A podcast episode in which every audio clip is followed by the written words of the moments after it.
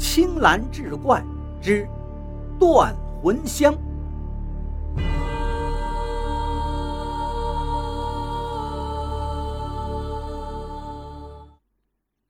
书接上回，结果出来之后，素哥看了一眼，道：“对，我从来没见过，这是什么？”罗金娜说道：“这是近些年才发现的一种生物碱，叫菊酯五氢钠，是一种非常罕见的物质，只能从一种深山里的野菊当中提炼出来。由于这种野菊极不普遍，只有日本的神户。”还有中国的黄山才有，而且始终无法人工培植。素哥问道：“这种东西有什么特别功效吗？为什么会用在香里？”这个一点不奇怪，菊酯五氢钠带有一种醇厚的檀香气，有远胜于檀香的清神的功效，尤其还具有一种奇特的遏制病毒的作用。等等。素哥打断了罗金娜，说道：“你说这东西有遏制病毒的作用，遏制什么病毒？”罗金娜看了他一眼，叹口气道：“你是早稻田大学化学系的高材生啊，怎么连最近德国人发现了几种新型病毒的事都不知道？是几个德国化学家和一位日本化学家共同研究发现的，叫竹特利斯系列。”这个名字就是根据他们几个人的名字命名的。素哥脑海中灵光闪过，他急忙说道：“那个日本人是不是竹熊信一？”“是啊，日本化学家竹熊信一和德国特黑尔曼，还有他的妻子利拉金，还有一位斯卢乔西。”罗金娜有些纳闷素哥怎么又会知道竹熊信一了呢？素哥继续追问道：“你说这种菊酯五氢钠就是可以遏制这种新病毒的？”“是啊，这是一种非常危险的病毒，对人类有极大的杀伤力。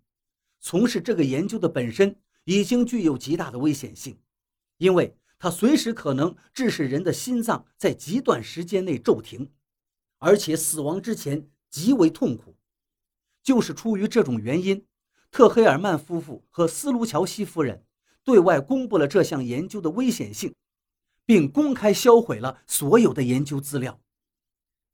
罗金娜继续说着关于新病毒的情况，素哥问道：“那竹熊信一呢？”罗金娜望着他的凝重表情问道。这究竟是怎么回事啊？素哥这才简单的记述了一切，包括自己的推理，然后对罗金娜说道：“我要麻烦你跟我去一趟北平，对竹熊信一的尸体重新解剖。我相信在他身上一定可以找到竹特利斯病毒和姜草花粉的残留物。”罗金娜点点头道：“我当然可以跟你去北平。”可是你要告诉我，你真准备去抓住这个人吗？素哥却摇了摇头道：“不，我会继续查证，但是绝不会去抓他。他是个战士，他是在用自己的方式打击日本侵略者。可是你这样做是不是违背了自己当时的诺言，消灭犯罪呢？不，我并没有违背自己的诺言，我不去抓他。”恰恰是因为他是一位战士，消灭了一场巨大的犯罪。罗金娜听到这里笑了。在北平西城警察局的解剖室里，罗金娜、素哥，还有充当助手的小秦和乔金宝，对竹熊信一的尸体重新进行了检验。涂三魁亲自带了一队警察守在外面。次日凌晨。他们得出了结论，完全符合素哥的推理。在竹熊信一的头发上，在竹熊信一的头发上，他们发现了微量的姜草花粉，而在他的血液里也查出了大量的竹特利斯病毒。是姜草花粉克制了檀香中的菊酯五氢钠的作用，造成了失去保护的竹熊信一死于自己研制的新病毒。当天上午，北平西城警察局会同北平各家报纸，在北平的外国记者公开举行了一个案情听证会。会上，涂三魁代表西城警察局向媒体宣布了一个震惊全世界的消息。一年前，在德国意外失踪的日本化学家竹熊信一，秘密在北平从事新病毒竹特利斯的研究，因长期接触该危险性极大的病毒而造成了自身的伤害，最后导致心脏骤停死亡。竹熊信一的死亡属于正常死亡。在举行这个听证会的同时，西城警察局。向日本驻北平领事馆正式递交了一份案情结论。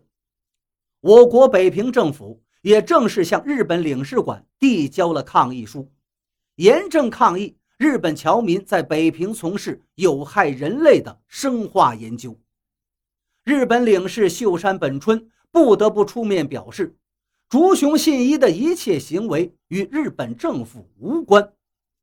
竹熊信一案。就此不了了之。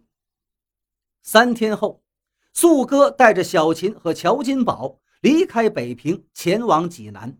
和他们一路同行的还有罗金娜，他将搭乘同一列火车返回上海。不过，这次素哥向他保证，在济南查清那个当夜秘密揭开四号院北房屋顶上的瓦，撒下了姜粉花草的战士之后。一定会到上海，跟他完婚。